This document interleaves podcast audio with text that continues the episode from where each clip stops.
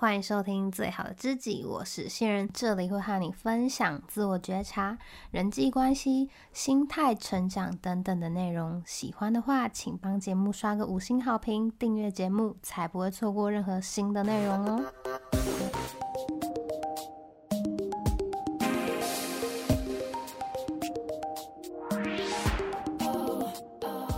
前阵子呢，和一位朋友见面聊天，一坐下来啊，他就气呼呼的嚷嚷：“我们都在一起这么久了，他应该要懂我吧？”原来呢，是在来的路上和男友闹得不愉快，大致上是觉得对方的思考逻辑跟自己不一样。同样的问题，对方怎么会得出他完全不理解的结论，跟他想要的呢，完全背道而驰。然后我就问他说：“那你不打算跟他说吗？”他就回我说：“为什么要说？我们都在一起这么久了，他应该要懂我吧？这应该是很多人都遇到的场景，就是觉得跟对方很熟悉啊，然后可能在一起的够久，他就应该要理所当然了解自己的一切，包含喜好啊、想法啊、内心的渴望，最好自己搞不清楚的，对方也都能懂。极致一点呢，干脆住在肚子里当蛔虫。”我们当然都很希望能够被理解、接纳，但是想法跟价值观这些事情，如果不聊的话，别人是真的很难猜得中的。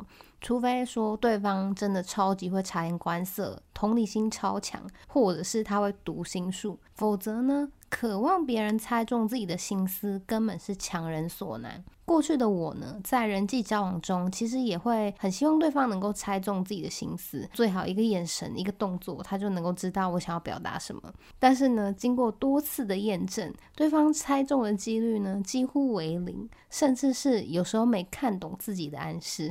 关于这个问题啊，其实我们应该思考的是，为什么自己选择不开口，而是希望对方能够猜中呢？我想呢，可能是以下三种原因。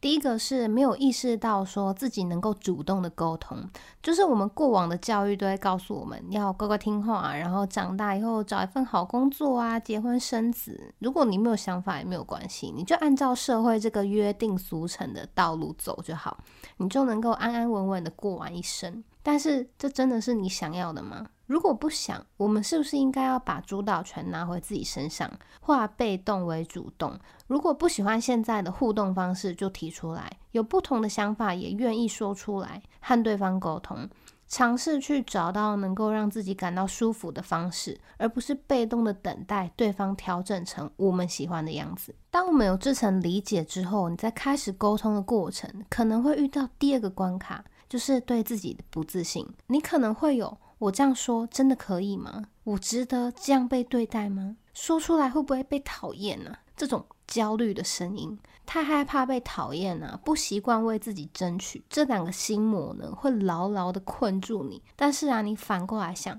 如果你什么都不说，然后希望对方能够猜中，那我们是不是会延伸出各种奇怪的行径？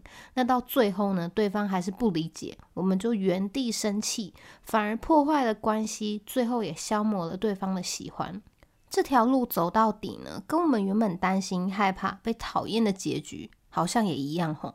与其这样的话，为何我们不去想想，怎么样才能够让事情顺利的发展，往自己理想的方向走？采取行动啊，总比被动的等待，最后走向破裂的关系还要多一丝的机会呢？做任何事情其实都是五十五十的几率嘛。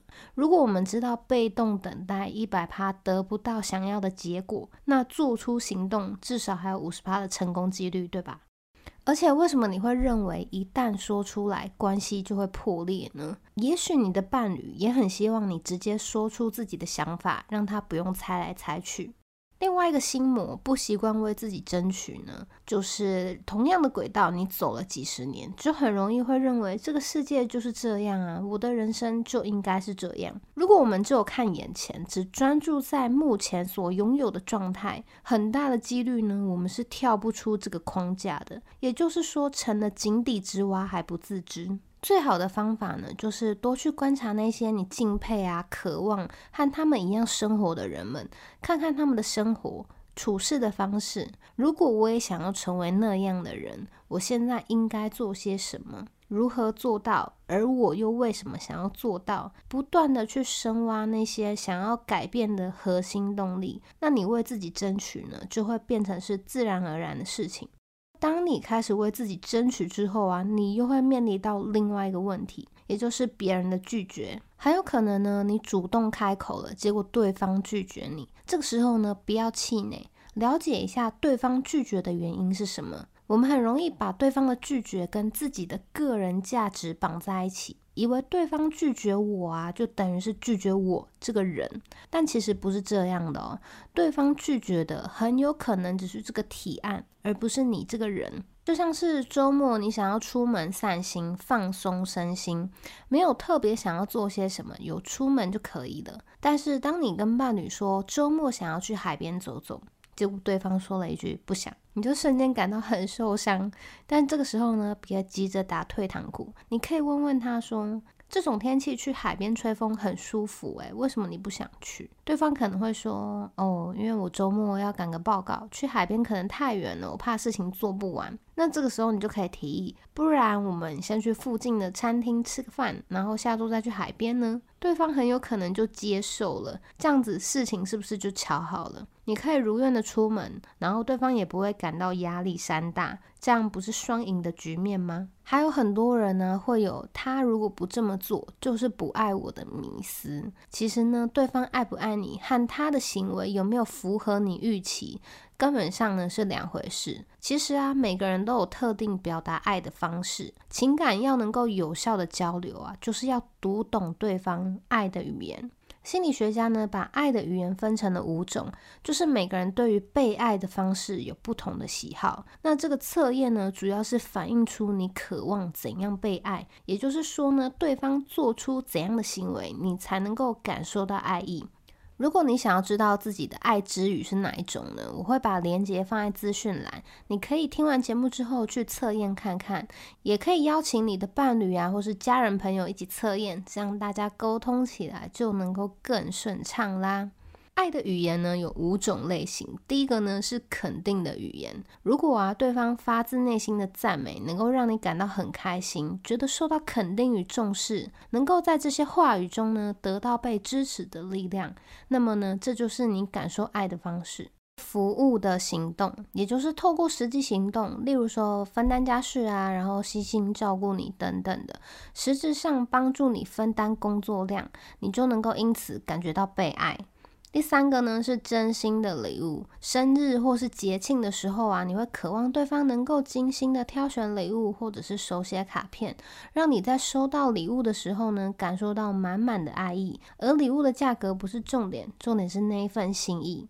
第四个呢是精心的时刻，就是你很在意两个人相处的时光，希望对方能够把注意力专注在这个当下，重视精神还有情感上的交流，透过高品质的相处呢，能够让你感受到被爱。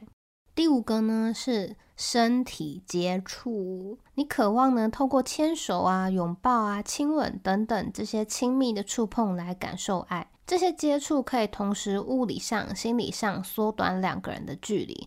那心理上呢，你也会感觉到更踏实、更紧密。其实啊，每个人表达爱和接受爱的方式都不同。有可能你是透过服务的行动表达爱意，透过精心的时刻感受被爱。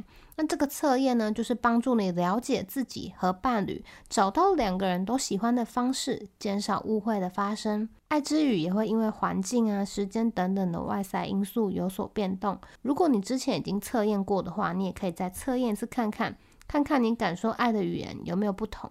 其实啊，搞懂自己才是沟通的核心。很多时候我们在沟通之前呢、其实都没有想好自己到底要什么，为了吵而吵啊，永远都得不到结论，只会一次次的消磨彼此的感情。那如果我们在沟通之前就能够搞懂自己到底想要什么，我们就可以去分析那些让我们感到生气或者是不快乐的原因。那当然，我们也不能够要求对方总是配合自己嘛。有的时候也是需要适时的退让。人跟人在一起都是互相的，一来一往啊，你情我愿，才能够找到彼此沟通的平衡点，才能够将关系维持的更长久，彼此呢相处也会更开心。这不才是在一起的意义吗？否则大家都单身就好啦。那希望你也能够找到能够互相体谅、沟通的伴侣，已经在关系里的，祝福你有智会，能够解决一切的问题，经营一段长久的关系。今天的节目就到这边啦，之后会不定期的发布电子报，除了节目精华片段呢，也会和你聊聊生活中的一些启发。有兴趣的话呢，可以到资讯栏里的电子报链接免费订阅。如果觉得内容有帮助的话，也可以分享给你的朋友，或者是小额赞助我持续的创作。更多的内容呢，可以到方格子 IG 观看，资讯栏里都有链接哦。那我们就下次见喽，拜拜。